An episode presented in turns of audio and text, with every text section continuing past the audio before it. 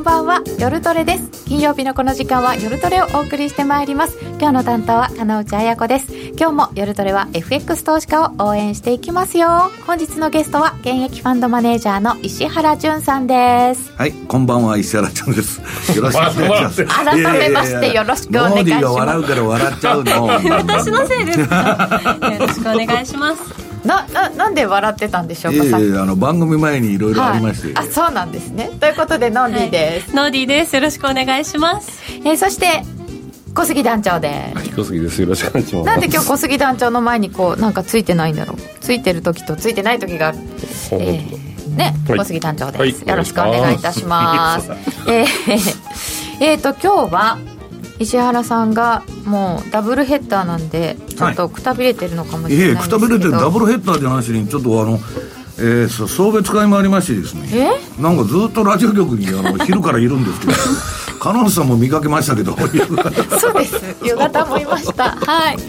えっ、ー、と今日はその石原さんに最近の相場のことなどについて伺っていきますが今日全然打ち合わせができてないんですけど、はい、なんかいつでも無駄な話ばっかして、うん、全く打ち合わせをしないというパターンが続いてるんですけど。えこれ、えー、今日はどんな話？持ってくるの忘れたじゃないかそれ、えー、いやいやいいんですけどあのねまず最初に言っときますとなんか今度私、あのそれあああの監修した本が、うん、えっとありましてですねこれはあの私もねちょっと小難しいことしか言わないとか言われとるんですけど小学生でも分かるような、うん、えー、全ページカラーイラスト付きでですね。えー、っとまああの FX のテクニカル本ですね、えー、基礎からまあちょっと応用まで、うんうん、で本当に簡単なんでこれはねあの小学生が読んでも本当に分かるということでね、ぜひ皆さん、まあ何でも基本から始まって、そのベースがあって積み上げるという形ですから、まああの、FX 投資のいろは。で、特に株式と違って FX の場合はテクニカル的な要素が強いんですね。ですね。まあだから、あのー、非常にね、えー、簡単にできてるんで、これをですね、えっ、ー、と、番組の夜トレのリスナーの方、5名様に。50人ですか？ますみさんが買い取ってくれるんだったらあの1億歩でもあのプレゼントしますよ。サイン付き。すごい。えそれサイン付きじゃないと思うんだけど多分。本当ですか？サインしてくださいよ。いやじゃあしますよ。5名様。はい5名様にあのプレゼントということでえー、ぜひお申し込みください。えー、っと番組のホームページからこれあるのかな、はい、フォームが。そうですね、はい。いやでもなんかねすごくわかりやすそうな本なんですけど。簡単そうですよ。まあ看護師さん読む必要ないこのローマンのサイズっていいですよね、あの 開いて見れるのが。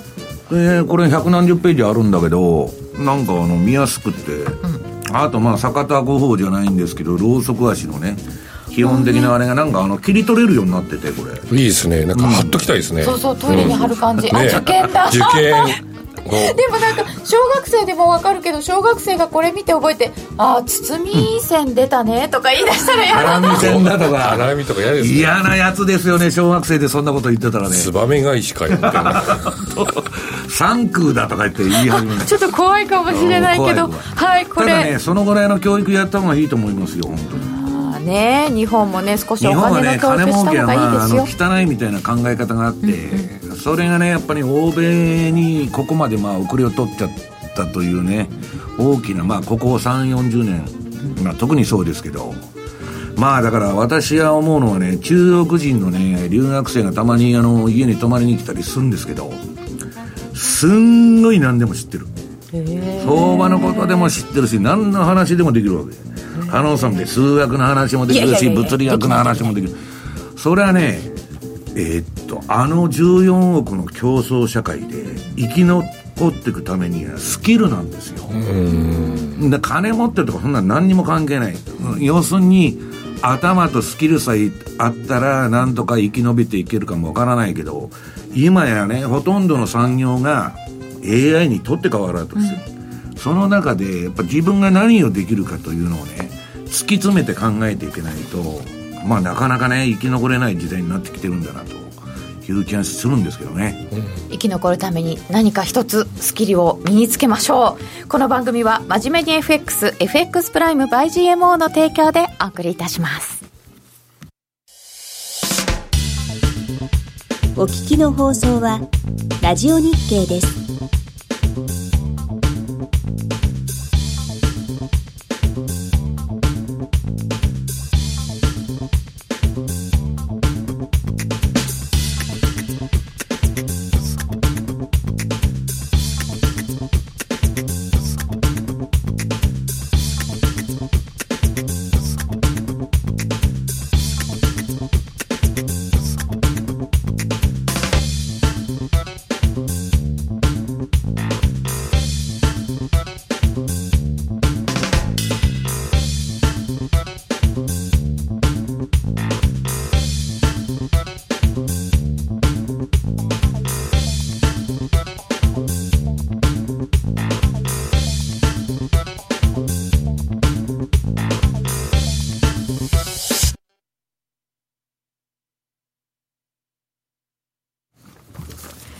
それでは今日は現役ファンドマネージャー石原淳さんにお話を伺ってまいります改めましてよろしくお願いします、はい、よろしくお願いしますお願いしますえー、っと他の番組でも伺ってたんですけれども、はい、なんかもうちょっと新しいニューノーマル相場って言われてたんですけど、石原さんはなんかちょっと違うことをおっしゃってる？まあ、ニューアブノーマル相場なんですけどね。危ない感じ。アブノーマル変態みたいじゃないですか。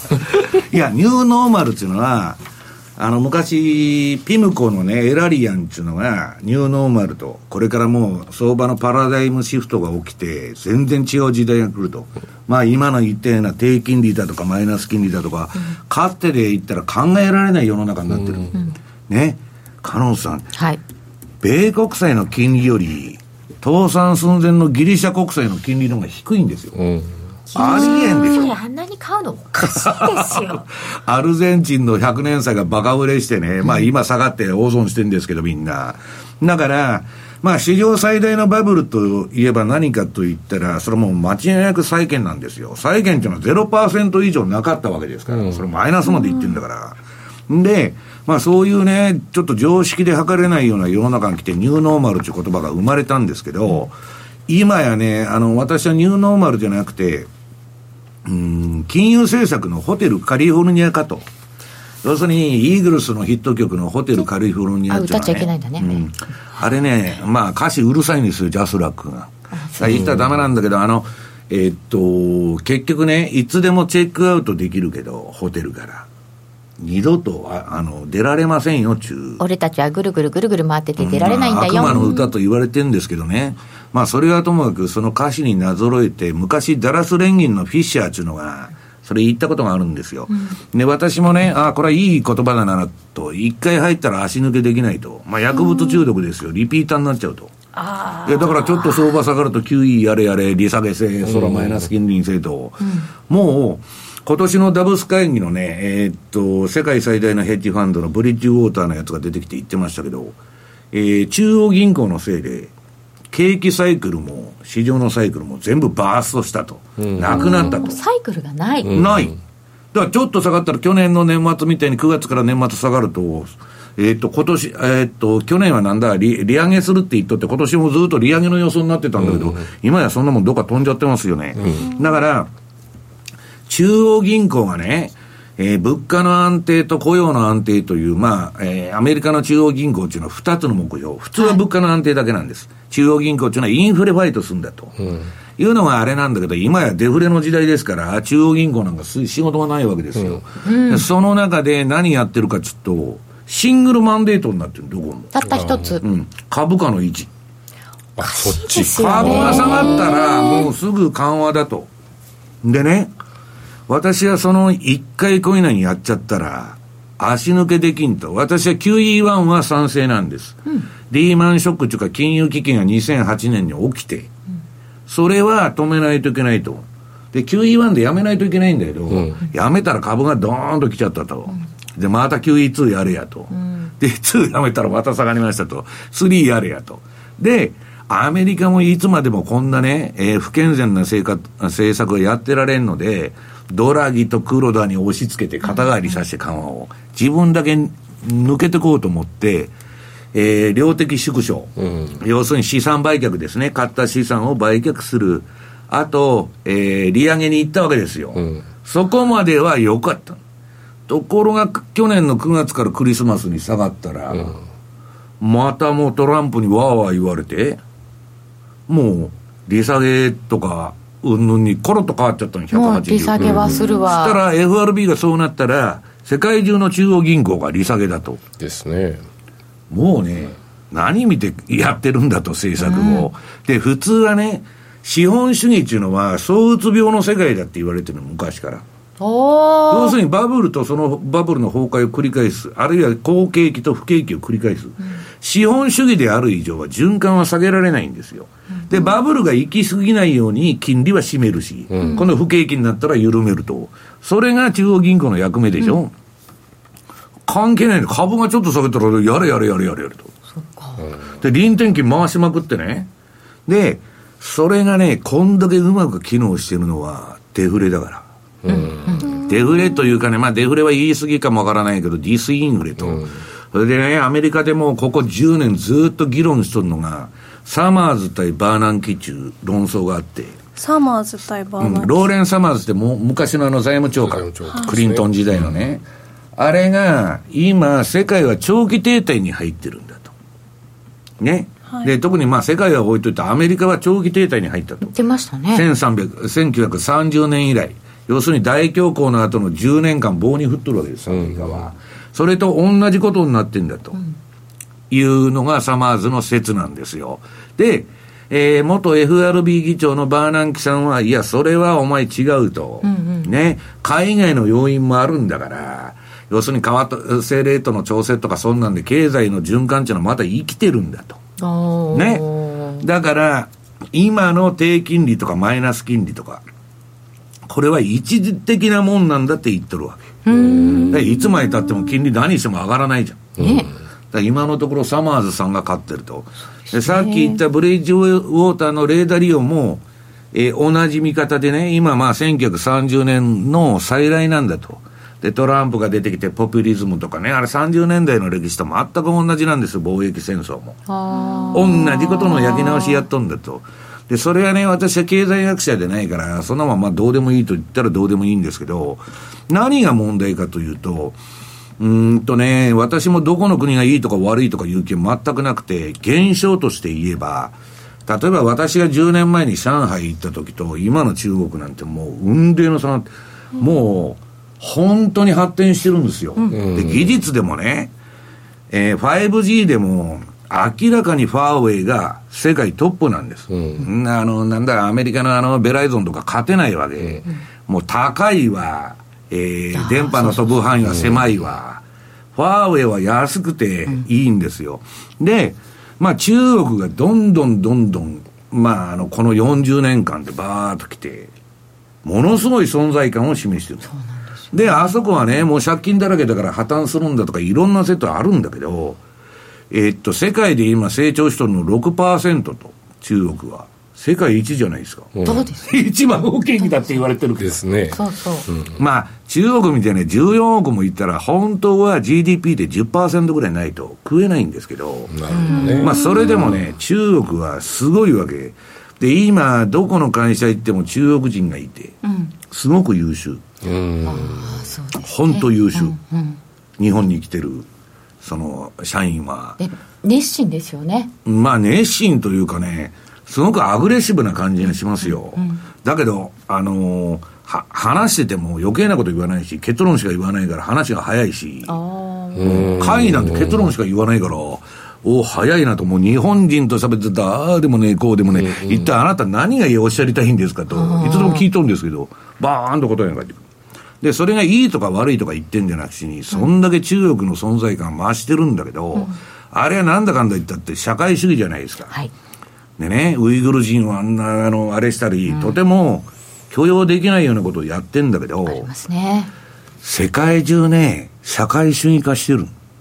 うん、だって日本だって、国家管理のもとに相場やってるわけでしょ、今、日銀がね、ETF、たくさんお買い上げになって、はい、で私は中国人に言われてね、お宅の方が社会主義だと、うん、中国は株なんか買ってないぞと。言われたらグーのでも出ないんですけど、で、アメリカも PKO だらけでしょ？今、QE3 やめて資産売却しとったら隠れ QE っつってね、今、うん、えー、月額600ド600億ドルの T ビルを買ってると。うん、また買ってる。国家管理じゃん。ね、アメリカも。そうです、ね、で、この、好むと好まざるに関わらずですよ。うん、もう全体主義とか社会主義の方向になっちゃって、そうするとね、我々相場やってる人間からしたら、純粋資本主義が望ましいわけ。うん、できるだけ政府が市場に介入しないで、はい、で、相場だとか景気にうねりが出ると。うん、で、そこで景個人投資家も長期投資だっつって不景気の時に買って、うん。好景気で売ろうと。だから儲かるの。今下げささないわけだから中央銀行支えちゃって、大しめ待ってたって買えないで下げ止めちゃってるから上も行かない。いかないですね。ね。で為替はどこの中央銀行も FRB がね、えー、なんだ白い本急に黒って言い出してえー、利下げだ緩和だと、うん、うちも利下げだと、世界中緩和でしょ、トルコでさえ金利下げとるんですよ。したら、為替っていうのは、例えばドル円レートがね、皆さん、米国債と日本国債の交換レートなんですよ。はい。したら、要するにですね、二国間とも両方緩和と。どこ見ても両方緩和と。イギリスも利下げた日本も緩和だと。差異が生まれないじゃないですか。ですね。為替もやることない。いやいや もう小杉さんとこも店じまいですからいやだからそれは私はよくないと言ってるのここまでね私はね、そもそもソブリンファンドが出てきたときにもう気に入らない。うん、あんな国家単位のね、投資集団が狭い市場に入ってきたら、確かに。だって時価総額なんて何の意味もないんですよ、金本さん。実際に今日私がアマゾンを100万株売りたいと。で、1本目で売れますと。それは流動性。うん、だけど、ね、実際なんかことが起こってね、じゃあアマゾンダメだと。みんな板見たら売りしか入ってないと売れないじゃんと。そうですね。うん、だからアマゾンの時価総額がいくらあろうが、流動性パニック、それミンスキーエクストリームって言うんですけど、ミンスキーモーメントに入ると、買いがないから、ドーンと落ちちゃうわけ。うん、どこまでもいっちゃう。だから我々投資する人間は、流動性のないものをやるなってもうコンコン言われたわけです。そうですね。うん。売るときに売れない、買いたいときに買えないものをやるなと。だから、私はここまでね、この、はい、えー、中央銀行とか政府が口出してくると。で、中央銀行もう行き詰まってるでしょ？やることないから。うん、今度また財政出動やれっていう話になるわけ。政治家が選挙で勝つためにトランプだとかね。そら減税だ、なんだと。んで、それ私はいいですけど、結局ね、国家の借金が増えて、臨転機回して、で、財政出動して借金増えて、その分、資産も拡大すると。うん、両立てでどんどんどんどん、見かけだけ、水ぶくれしてるんだけど、両立てっていうのはね、成長なのかっていう話を私はしとるんですよ。だって金ばらまいたらその分上がるのは当たり前じゃん。うん、で、私資産増えましたって言うけど、その片方でバランスシートでは資産とあれは釣り合ってるわけですから、うん、借金も増えてるだけど、これネズミ講だって言ってるわけです。要するにポンジスキームっつってね、えー、今年のダボス会議で、えー、グッケンハイムの、C、CEO が、この金融市場はネズミ講だと。で、やがていつか破綻するんだと。だけど、やめるって言えないから、うん、行くとこまで我々行くしかない。我々行くしかないっていうか、国は行くしかないわけですよ。黒田さんが口が裂けてもね、なき量的緩和やめますと。言えませんから、そうするとそういう人工的な、人為的なね、市の、市場の循環を除いた中で、フェアバリューがどこにあるのかわからない。うん、株っていうのは本来、将来得られるね、えー、キャッシュフローの現在価値なんです。今の株価っていうのは。はい、というと、収益だとかね、業績だとかっていうのが、えー、根本にあるわけだけど、今は需給だけなんですよ。日銀が買ってくるかとかね、うん、えー、何するかとか。で、今度 GPIF がね、株今日本25%も持ってるから、これ国際分散投資という意味では日本25って持ちすぎなんですよ。うん、で、減らしてくると、で大丈夫かって外人から電話かかってくるんだけど、知るかと、そんなもん。いや、だから、国の一挙一投足によって、まあ上がったり下がったりという話になってきてね、本来の業績だとかなんだとかいうのは飛んじゃってるわけですよ。で、私は、うーんと思うのはね、えっと、そういう世の中になってくると、国有企業に勝てるとこはいなくなるわけです。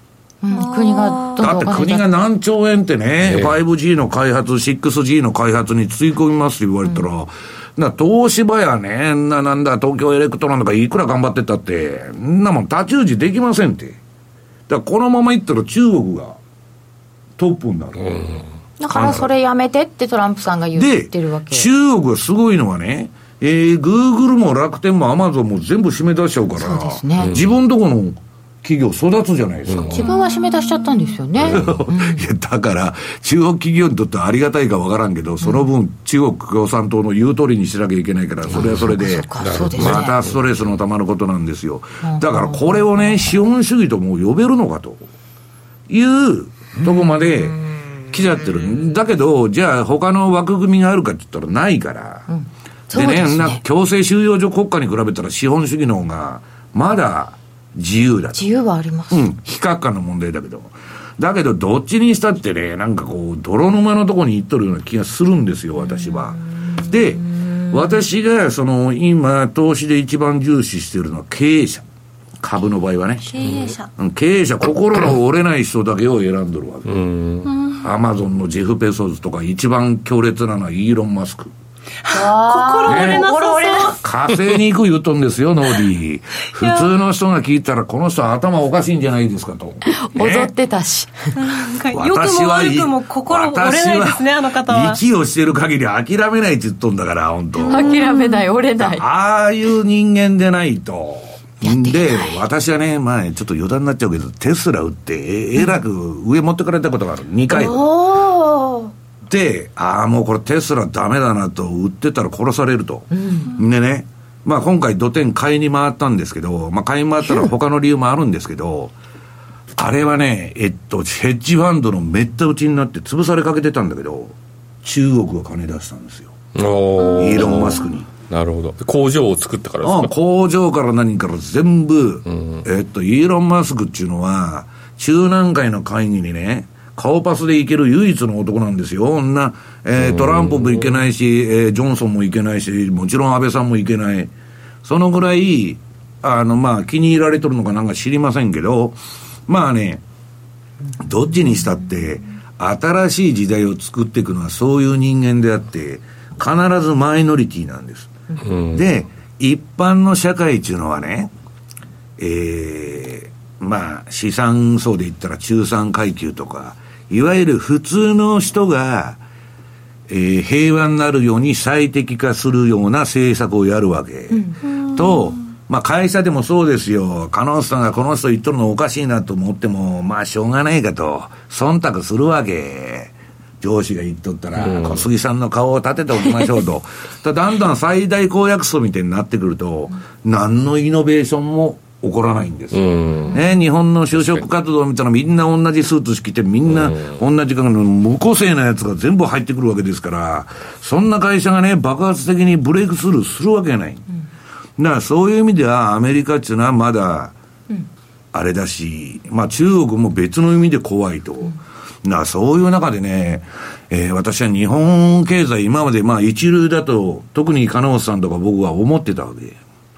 だけどこの30年40年ね。まあこの30年か、うん、相当落ちちゃったなっていう気がもうとにかく外人と会うとそういう気がしてくるわけ。なるほどね。横並びですもんね、うん、で出る杭は打たれて何も自由なことも言えないと、これはねあんまりねいい傾向じゃないなと。だけどね我々がなんかじゃあ一発やったれっちゅうふうになるには、飯が食えなくなる必要があるわけ。今、小杉さんも金本さんも私も何とか飯食ってると、飯が食えてるうちは人間変わりませんから。うん、そうですね、これでいいと思う。うん。だからまあ逆に言ったらもっとむごい目に遭わないと人間っていうのは変われないんですよ。まあだけどね、まあその相場の話に戻るとね、そういう中でもう管理が、まあ、国家の介入がものすごくて、もう全体主義に向かってると。で、私のところに来るレポートは、今全部全体主義のレポート。ファンドマネージャーが書いとるんですよ、そういう話を。ねアンナ・ハーレントだとかね、ジョージ・ウォーエルの1984の時代が来たとか、そんな話ばっかりですよ。もう監視社会じゃない。ね、ビッグブラザー。ね。いや、もうだって中国でも、いや、金尾さん知らないけどさ、そこら中歩いてたらさ、全部カメラついてますよ、この虎ノ門の通りも。ですね。うん。うん、知らされてないだけで全部撮ってますよ。だからあの犯罪とか起こるとテレビで、あのね、カメラで。はい。うん、最近そういう番組めちゃめちゃ多いですね。うん。まあだから、その、そういうね、昔はミシェル・フーコーっていうのは、まあ、あの、そういう本を書いたんですけど、うん、まあ、我々ね、監獄の中で生きてるんだと。まあ、いよいよね、そういう、もうチップ入れられて、そのうち、ね、小杉さんのね、その辺にね、うん、番号が書いてんじゃねえかなと、もう名前も入れないぞと。ね、そんなんなっちゃうのかもしれない、うん、で、そういう無味乾燥な感じが相場にも来てるわけですよ。だから最近動かないのはそれ？いやいや、だから二国間が FRB が利下げに動いたら、もうどこも緩和だと、うん、オーストラリアも緩和、カナダも緩和、メキシコも緩和、どこも緩和だったら、差がつかないで、単なる時差はちょっとあるかもわからないけど、時差。うん、だから5ドルが利下げしましたと、じゃあ5ドルをね、売ろうと。だけど今度こっちが利下げするから、また戻しちゃうわけ。いや、こんなね、小杉さん、私もね、この世界に入って三十何年経つけど、このボラテリティのなさっていうのはね、ちょっと記憶にない。で、僕らはね、えー、っと、商売の危機になってきてる。商売の危機うん。こんだけ動かないと。そうか。ですね。もう手上げ。おわ、ノーディンがすることないって言ってるけど、動かなかったらノーディン何する本当に。ねえ。ねえ。いや、それでもね、まあ、為替は少額からできるし、はい、一つ希望があるのはね、うん、私のところにこの前、あの、トレーダーからメールが来てね、はい。為替市場のボラテリティのこのなさっていうのは、もう異常な水準に達してると。うん、ドル円で言えば4年間三角持ち合いやってると。4年間うん。4年にわたる持ち合いですよ。どっか、あ、あるわ。えっ、と、資料のね、はい。えー、何ページだこれ？21ページにドル円の月足が出てるのこれドル円の月足うん、うん、でこれずっと三角持ち合い、うん、で次が週足が出てるんでこれこのこの同じラインを、えー、月足週足で最後日足。そうするとねこの皆さんトレンドが出ると、えー、チャートが赤色になるんです。買いトレンド。この下の下の欄。下もそうだしチャートも赤色になる。これもだ。でえー、売りトレンドが出るとチャートが黄色くなって下のサイドバーも黄色くなると。ところがドル円ってトレンドが続いてないでしょ、これ。うん。ちょっと売りトレンドが出たかと思ったら終わっちゃって、買いトレンドが出たら終わっちゃうと。そうですね。短い期間が。ということは、逆説的に言えば、はい、こんな逆張りに向いたマーケットはないってことですよ。トレンドが発生しないんだから。ですね。うん。で、この月足のチャートに戻ってもらうとね、この白抜きの皆さん矢印、上から下に出てるのが売りシグナル、はい、下から上に白抜きの矢印が上がってるのは買いシグナルなんですけど、もっともね、完璧な相場予測っていうかシグナルなんてないですから、間違ったことも教えてくれる。うん、でそれがね、やられるとた、直ちに損切りするんだけど、うん、これは私はね、アルゴリズムでまあ簡単に回してて、これね、皆さん、ストキャスティクスの、はい533というパラメーターが逆張りシグナルなんですよ。はい、で、これがで、売りが出たら、月足でも週足でも月足でも、とにかく売る。売る。で、ちょっと上にストップロス注文を置いといて、もうダメだったらすぐやめちゃうと。うん、ところがね、これ皆さん、まあ、見方によってあれでですけど、この三角持ち円になってからの相場っていうのは、大体逆張りしといたら取れてるんですね。で、直近の冷やしもね、まあ、直近は売りでこの前取れて、今買いが出てちょっとどうなるか分かんないような状況だけど、本当にトレンドが出ない。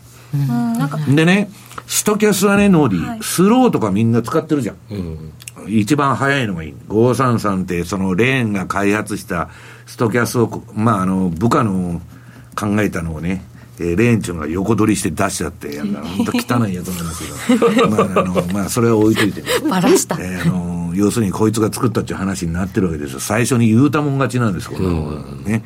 で、まあ、それはともかくとして、その一番早いのが一番いいんです。で、しょうがないから逆張りやってるんですけど、この前ね、セミナーでね、毎回ね、うん、来てくれるお客さんがいて、うん、いや、石原さんの言う通り、あのー、いろんな足で逆張りやってるんだけど、えー、1月ね、えー、今月大体2円50銭ぐらいしか動いてないんで、月で。1か月経って。月間値幅が2円50ならのオーディ、どうしますかと。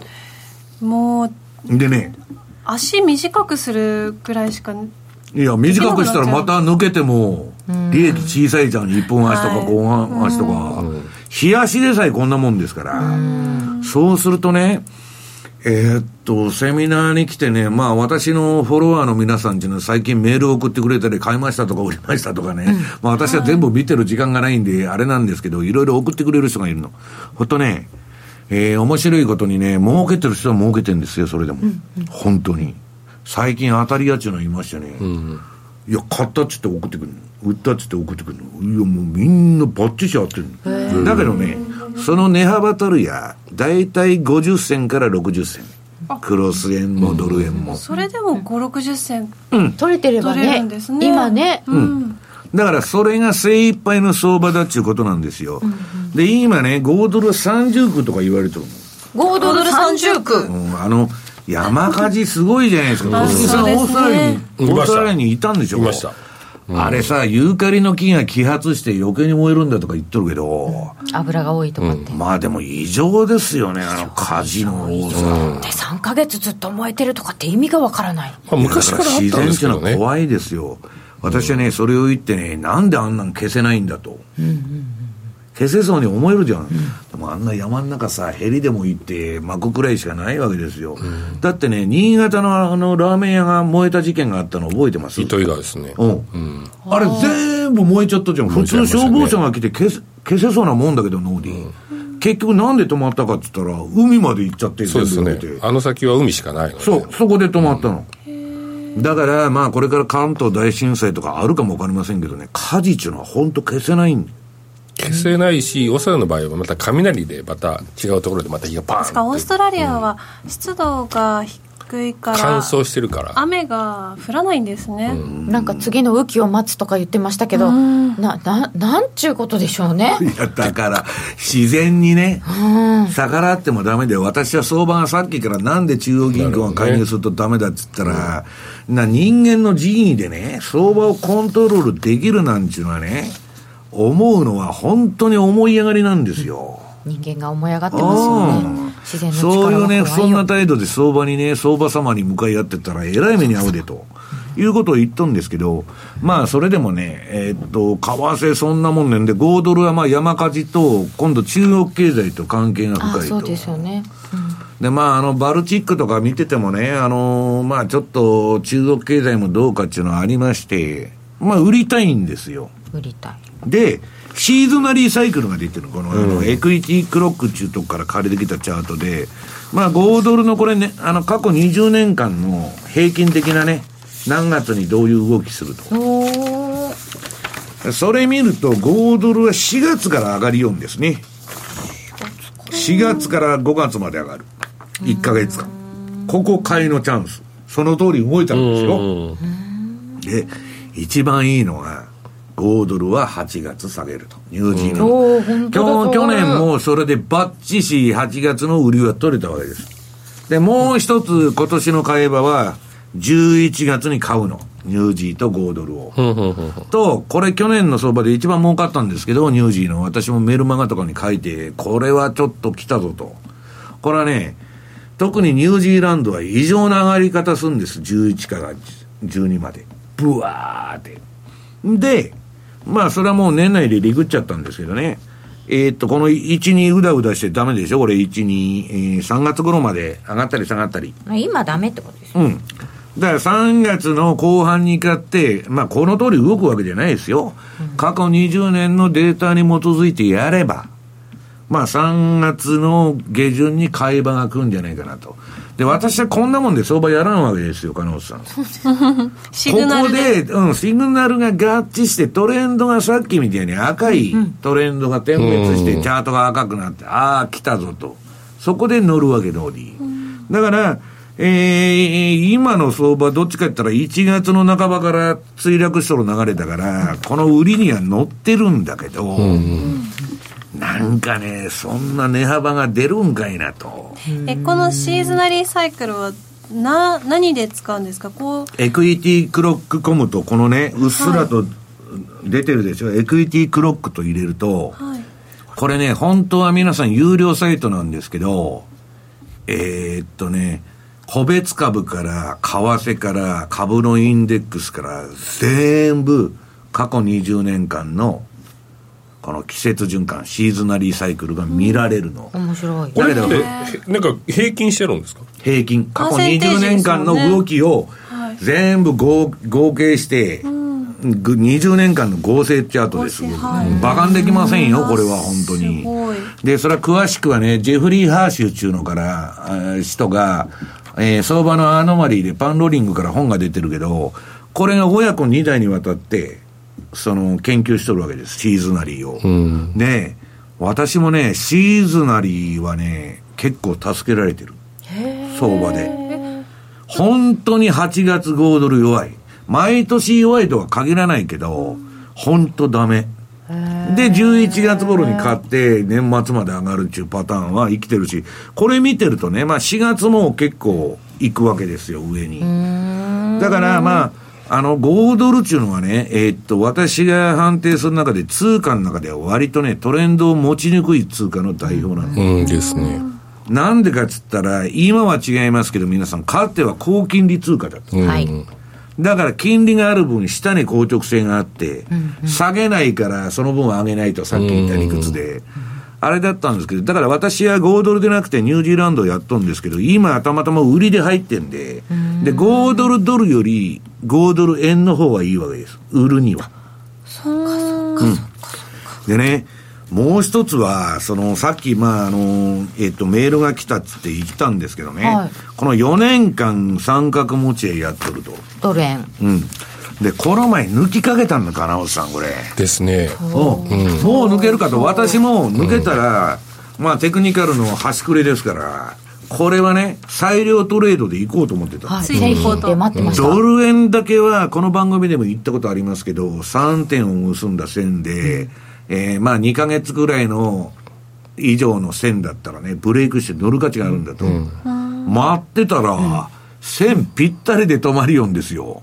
綺麗で、山中さんが売ったとか言ってましたけど、山中さん叩いて多分取れてると思うんです。あのと何、何があってもドル円売るぞっていう人ですから。そうなんですか。で、ああ、これは、と首の皮一万円のとこまで来たなと思って、緊張して見てたら、スーッと下がってきまして、で、このコロナウイルス騒動でさらにちょっと落ちて、それでもね、下げてるって言っても、小杉さん、大したことないわけ、ノーディー。レベルじゃないいつ見ても同じ値段じゃない、ノーディー、本当に。いや、本当にそうで、もう1週間チャート見てなかろうが、1か月見てなかろうが、大体同じところにいる。ねじゃあ、そんな時にどうしたらいいのか、お知らせの後に伺ってまいりましょう。う。ここでお知らせです。約定力で選ぶなら FX プライム by GMO。レートが大きく滑って負けてしまったなどのご経験がある方は、ぜひ FX プライム by GMO のご利用を検討してください。数多くの勝ち組トレーダーが認める約定力でサクサクお取引いただけます。スキャルピングも大歓迎。パソコン、スマホ、両方で使えるハイスピード注文は、待ち時間なしの連続発注を実現。保有ポジションの全決済注文にも対応。スキャルピング取引と相性抜群です。新規口座開設とお取引で最大11万円相当のプレゼントキャンペーンを実施中です。詳細は FX プライム by GMO のホームページをご覧ください。株式会社 FX プライム by GMO は関東財務局長金賞第259号の金融商品取引業者です。当社で取り扱う商品は価格の変動等により投資額以上の損失が発生することがあります。取引開始にあたっては契約締結前交付書面を熟読、ご理解いただいた上でご自身の判断にてお願いいたします。詳しくは契約締結前交付書面等をお読みください。お聞きの放送はラジオ日経です。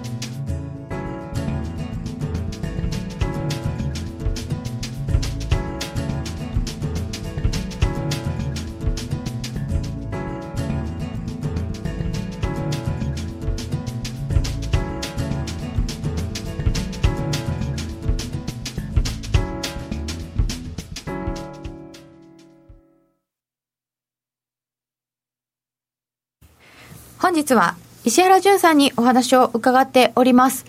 えー、ちょっと音が飛んでるようで申し訳ありません。ちょっと YouTube の調子が悪いかな申し訳ありません。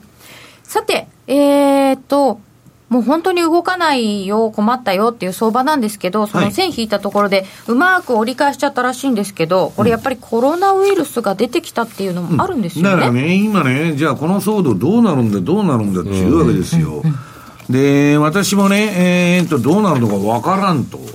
で、SARS と同じような、まあ、株の成分で、ああいうのってね、まあまあ言いませんけど、いろんな説があるわけですよ。ありますね。まあ陰謀論含めていろんなことが出とんだけど、アメリカの仕掛けだっていう話も出たりなんだかんだ、そんなことはわからんけど、はい、このコロナウイルスの新型の問題はね、一つ明らかなことは、いつ収束するのかと。うん、そうですね。これは暖かくなったら、彼女さん終わり。え、それはウイルスだから？うん。だって冬場の乾燥しとる時にわーっと入るだけじゃん、こんな。インフルエンザの夏に。そのむちゃくちゃ大流行するとこ普通ないでしょ。だから、えっと、SARS の時のね、えー、チャートを見てもらうと、えー、8ページ。これ2003年に発生したはい、そうでした。で、まあ、あの、日本は中国に近いんで危ないっつって、売られたわけだけど、これね、2月ぐらいから売られて、大体4月いっぱいで収束したわけ。うんうん、5月になったら、まあ、ウイルスっていうのは死にますから、でね、人によってね、私は陰謀論っていうのに組みしないんだけど、うん、思考停止になるから。あのあ、これは生物兵器のバイオハザードだと、漏れちゃったんだって、あの、例の武漢のね、えー、市場からなんだ、1時間ほど行ったとこに、あれがある施設があるらしく。で、そこでね、動物実験した動物売って、それ市場で買ったやつが売ら、食ったんじゃねえかとか、もうむちゃくちゃなれは出てる。そんな話ですか？いや、ありえますよ、それは。まあ、でもいろんな、ね、いろんな話は出てますけど。その研究ではフランスが金出しとんですよ。へね。まあ、ロシアとかフランスとかドイツとかいろんなところ何でも商売ですから。で、いろんなのを組み合わせるわけ。なんとかウイルスとなんとかウイルス合体させてみようと。で、それが本当ならですよ。すぐ死んじゃう。人工的に作ったやつって自然の中でいきなり。ああ、そういうことですか。だから変異して強くならない限りは。まあ、だからこんなもんは季節性のもんだから、えー、まあ4月いっぱいには解決するだろうって言ってるんですけど、まだ2、3、4と。長いなって長いですね。一四半期分ありますね。だからまあ、これ何とも言えないんですけど、まあ、その最悪ね、うん、まあ4月いっぱいぐらいの話じゃないけど、うん、で、えー、っと、この、まあ何かが下がれば何かが上がるっていうのはありまして、えー、っと、日経平均見てもらうか、その前の、えー、っと、7ページの日経平均見てもらうと、これ今、売りトレンドが、ちょうどちょっと発生しまして、はい、で、今日は、これ今日のチャート入ってないんで戻したんでね。ちょっとね。またトレンドがでかくなるか、うん、わかんないけど、そう、まあ、あんまりだらしがない引け方だったけどね。えー、まあ、なんか PKO が入ってんでしょう、どうせ。で、まあ、それはともかくね、えっと、コロナウイルスの影響で皆さん、その、世界中ね、不景気になるっていう、まあ、期間的にもあれだし、今やどこも中国に工場持ってますから、アップルから何から。当然生産活動も起こるし、14億人のね、消費活動が止まったら、甚大な影響があるわけですよ。で、まあ、そういうものもありまして、景気が悪くなるんじゃないけど、うん、そうするとね、えー、商品相場がめった落ちになっとるの、原油から何から。まあ、ほとんどの商品が下がって上げてるものもありますけど、だけどゴールドだけは。ああ、やっぱり違うんだ。で、ゴールドは危機で買われてるっていうかね、私は最近ね、えー、世界から高額のドル式紙幣がどっか行っちゃったとか。ドル紙幣なくなってる。うん。マイナス金利の影響で皆さん、世界の金持ちは、今、我々国に脅らされてキャッシュレスに向かってるんですけど、うん、みんな現金集めてる、うん、で、ヨーロッパはマイナス金利で金取られるんでね、銀行に金置いとくと。いう世界でしょ？そうすると、みんなユーロを持たないでスイスフランを買うと。みんな現金志向なんですよ。うん。だからまあ、あの、この金のチャート見てもらうと、えー、これも三角持ち合いやっとったんだけど、これはドル円と違って上離れてから、これ月足ですよ。あ、あ、日足で引いちゃった。いやいや、これこれこれこれ。あ、はいはいはい。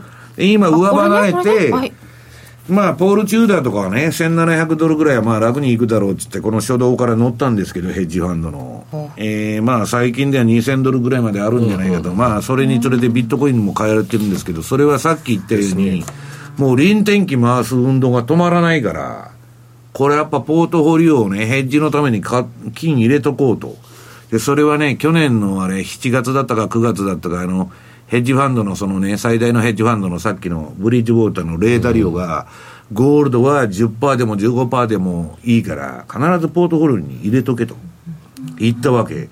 で、それまでファンドマネージャー誰も持ってなかったんだけど、金利も何も生んでくれないから。うん、だけどもうゼロ金利とかマイナス金利の時代、金、金利生まないって言ったって、うん、関係ないよ。だから、買おうという動き広まっててね、ゴールドだけは非常に強いんですよね。で、まあそういう意味で、あのー、現金っていうのがね、今、すごく施行されてるんです。ある意味で。ポートフォリオの10%でも15%でもいいから入れときなさいゴールドを持てっちゅうのとね、もう一つはね、現金比率の高いファンドが結構多い、聞いてると。現金ですか、うん、で現金なんて何にも金生んでくれないわけだから、まあ現金って言っても、結局はアメリカの短期債とかにあれしてるんですけどね。あのね、現金の使い方っていうので、えー、っと、我々相場やっててね、まあ今また年金2000も、えー、2000万円足りない問題で、あれは NISA がね、えー、売れないんで国が宣伝してやっとるんですよ。それが。それ本当ですか？本当だよ。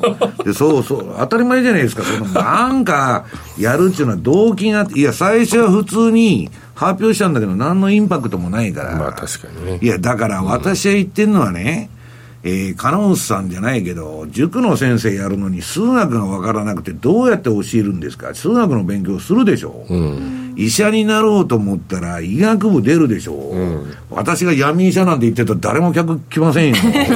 ブラックジャックじゃないんですから。ね。勉強して入ってこないとダメなのに、老後は危ないとか、そんな1億総活躍とか、そんなことばっかり言われて。ね、煽りますよね。老後がないと。ね。で、何とかしなきゃと。2000万円取りに行って、5000万円やられるっていうのは相場の常なんです。ですね、株っていうのはね、プラスサムのゲームだから、持ってたらなんとかなるっていうのはあるんだけど、ね、じゃあ30年間日本株持ってたって、いまだに半値戻しですよ、日経平均ですら、すね、下げ幅の。うん、だから、国の選択もしなきゃいけないし、その、私はね、その例をよく、ウォーレン・バフェットの例を使って、あの人が暴落する前に株の、あ現金ポジションがいつでも最大になってて、今14兆円持ってると。ね。で、リーマンショックでも IT バブル崩壊でも何でもその時に変えるのはあのおっさんだけなんですよ。ね。加納さんも小杉さんもノーディーさんもみんな皆さんと一緒に落ちてきましたと。買おうと思っても金がないと。そう。もう証拠金を維持するのに精一杯だと。いうなる。必ず巻き込まれる。うん、で、巻き込まれないようにする方法っていうのはね、これ私が言ってるんじゃないからあれだけど、まあ今週私メルマガでその特集を来て、あのして、今週から来週にあの、検証したやつを出すんですけど、一切暴落に引っかからないで。わかります？リーマンショックとか。IT バブルとか。で、上げ下げの動きだけ取ると、まあ上げで普通はまあ株が入りますから、儲けだけもらって、暴落には関係してないちゅう、売買、売買モデルが、今までの1930年からのアメリカの相場やってて、SP500 を買ってると。例えばインデックスの。全くブラックマンデーにも何も影響を受けないで、駅だけそこそこ取れる中運用方法があるわけ。勝ち逃げ。すごいじゃないですか。いや、それはね、もうレポートにも書いて出してるんだけど、パーフェットのこと書くとね、みんなもうむちゃくちゃ見てくれるんだけど、それね、アメリカの株の投資の答えですよって私言ってるんだけど、誰も読まないと。こっちの方が重要なんだって言ってるんです。それはね、アメリカの SP500 のね、過去3年間のリターンを、年の、過去3年？うん。3年平均を何パーセントか上回ったら、もう売らなきゃダメ。で、何パーセントか下回った時に買うというやり方なんだけど、ほらみんな、みんなこんな放送で言うとね、それでやって損したとかそういう話が来ると困るんで、大々的には言いませんけど、投資っていうのは皆さん自己責任ですよ。だから、自己責任がない人はやったらダメなんです、相場っていうのは。で、えっと、それでいくとね、暴暴落に引っかからずに、えー、乗り切れるっていうのは、まあ一つ提示されてるんです。で、もう一つは、今日ね、えー、っと、これまあちょっとおまけに株の話しちゃうと、えー、っと、なんだっけ、どっかにチャートがあったな。SP500 のは、あ、そうそう。11ページそれそれそれそれ。その SP500 でね、はい、これね、えー、私の知り合いでも何でもない、あの、ウェブにある、その、なんだ、リアルインベストメントアドバイス中、アメリカの助言業者ですよ、これ。まあ、アメリカは助言も一人も関係ありませんから、うんうん、あの、何にも日本みたいなお役所の管理じゃないですから、うん、明日から私投資顧問やりますったら、それでいいんですよ。その代わり法律違反したら、えー、逮捕されるという世界ですから。で、それでね、これ、このファンドっていうのは、この前、200日移動平均の、この真ん中の赤、皆さん YouTube 見てる人は、真ん中の移動平均で、それの3シグマに行ったと。で、これは絶対外さなきゃいけないという規律のもとに、この人たちは助言とか運用してるわけ。なるほど。で、3シグマでままで落ちたら買うの。これは誰でも簡単にわかるじゃないですか。インデックス出てるし。この皆さん、個人投資家は3シグマまで落ちたときに、買いに行かなダメなんです。うん。だけど、その時は、さっき言った私も皆さんも一緒に落ちてます。うんうんうん、金がございませんと、うんうん、いうことになっちゃう。だから現金を常に温存して次のね、うん、えー、作業を待たなきゃいけないんだけど、まあいろんな方法があるわけです、相場っていうのは、まあ逆張りも順張りもね。うん、で、まあこれ一つの例ですけど、はい、その、だから私はね、どちらかという、どちらかと言わなくても順張り派なんですよ。はい、相場の流れについていくと一切予測しないと。ね、トレンドが出たらついていくって、まあ予測はしますよ。だってさっき言ったような5ドルが売りのチャンスだとか、そういう意味での研究はするんだけど、えー、売買のポイント自体テクニカルでやると。うん、で、これで、ルールに基づいてやってると、規律が生まれて、理路整然と儲けて、理路整然と損すると。これが皆さん投資なんですよ。うん、ええ行ったれと、なんか気分が盛り上がってきたと、こうだれと、ね、ノーディー。そのフィーリングでやると、必ず、あり地獄になんで私に言われたの？今。ノーディーノーディーは結構成長してるんですよ。これは全然違う。だから、いやいや、私はノーディーに言ってんじゃねえたまたまこっち向いたらノーディーの顔が見えた。なんかこう、今レシー的なものを、まあ、多分私がやましいところがあるんでしょうね、きっと。いやいや、やっちゃえ。個人トレーダーの。そうだったからね。いや、だから、ノリと勢いっていうのはね、ノリと勢い。絶対やめた方がいいんですよ。ピークで入っちゃうでしょ？で、ボトムで投げさせられると。喜んだ分、悲観はその3倍くるわけですよ。でもそっちの方がトレードって楽しいですからね。うん。だから、それは、小杉さんが今言ったことは、市場からね、スリルとサスペンスを得ているわけゲームとしての。そうですね。だから金を失うという、金を市場に差し出してスリルを味わってると。うん、だからそれが味わいたい人はね、そのもっと、一発いったれと、競馬でね、単勝買いだと、1億いったれと。1分で決まるしね。うん、すぐ結果出る人。それはスリルが得られていいけど、だからそれはね、各人それを私はするなって言ってるんじゃないんですよ。その人やりたかったらやったらいい。うん、だけど、相場を事業として、えー、長期に続けていこうと思ったら、何らかのルールが必要じゃないかという話なんです。理路整然と、ここに来たら、うん、いや、口で言うのは簡単ですけど、難しいんですよ。難しいし、多分やってても多分つまんないんですよね。それが相場の答えなんです。もう全く無味、無味乾燥で、で、もうね、今、あのー、世界のまあ、そうだな、ファンドの9割ぐらいがアルゴリズムで、もうコンピューターが勝手にやってる。そうですよね。そうすると別に、儲けるとか儲けないとか、それこそスリル感情は何もない。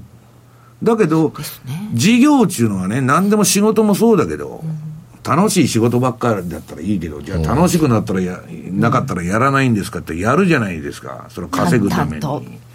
淡々とやって、淡々とね、えー、終わらさないと、うん、いちいちむちゃくちゃ興奮して喜んで、むちゃくちゃ今度は落ち込んでると。これはね、一番まずいパターンなんです。それはやらないと、相場の、もしくは投資の基本とか、基礎ができない、うんうん、いや、だから最近多いのはね、うん、えー、っと、私がね、ディズニーランド買いましょうとか、コカ・コーラ買いましょうとか、うんぬん客に言うと、お前舐めてんのかっつう答えが返ってくるわけですよ。そんなしょうもない株持ってくるなと。もっとね、スリルのある10倍ぐらい上がるやつを持ってこいと。天ガバーってやつです。天バガー。天バガー。ガバーっと上がるみたいな感じ、間違っちゃった。ガバーそれいいねいいね。新しいノーディーが相場用語を作ってくる。いや、だから、それはね、人それぞれで好きにやったらいいんだけど、まあ、そういうものを求めちゃうわけですよ。ところがね、たまに当たったとしましょうか、その10倍になったとしましょうか。はい次から10倍のものしか狙わなくなる。大振りになる。大振りになる。そうですよ。こんな興奮と金と選べてね、次また美味しいのないんかいと。確かに。今のポンドもそうですよね。ポンド大振りしますからね。そうところがね、ウォーレン・バフェットの買っとる銘柄見てください。退屈な銘柄ばっかりじゃない。なんか、永久保有するコカ・コーラをはじめね、しょうもない銀行株とかね、こんなもん買う気にならんわと。よく知ってるもの。一番儲けて、で、下げの時には、下げにくい、インデックスより下げにくい、キャッシュフロー的にビクともしない会社をちょんと買っとるわけ。ビクともしない。うん。だから、えー、っと、倒産リスクっていうのは株の場合あるわけです。うん、だから、そういうものもちゃんと考えて、まあ、儲けることばっか考えないで、やられた時のことを考えるとね。で、ハイリスク、ハイリターン、ローリスク、ローリターン、うん、ミドルリスク、ミドルリターンしかないんだと私は言ってるわけです。はいローリスクハイリターンなんてあったら、みんなあったらいいなーって。あったらいいなとドラえもんの世界じゃない、そんなのあったら誰にも教えない、でも常にそれを探してる。求めてしまう投資家の心理もあるかもしれませんがコツコツと淡々と。真面目に FX ですよ。真面目に FX いやだけどね、はい私はちょっと今年は為替はね、はい、このままでは終わらんと思いますよ。ああそこはもうちょっと延長戦で、はい、えー、石原さんと小杉団長からプレゼントあります、はい、石原さん監修の新刊本。最新ゼロからわかる FX チャートの基本と儲け儲け方5名様に小杉さんからは H スクエアの卓上カレンダーを20名様に抽選でプレゼントいたします。応募は番組ホームページからお願いいたします。今日は石原潤さんにお越しいただきました。どうもありがとうございました。えー、ラジオの前の皆さんとはそろそろお別れです。この番組は真面目に FXFX プライム by GMO の提供でお送りいたしました。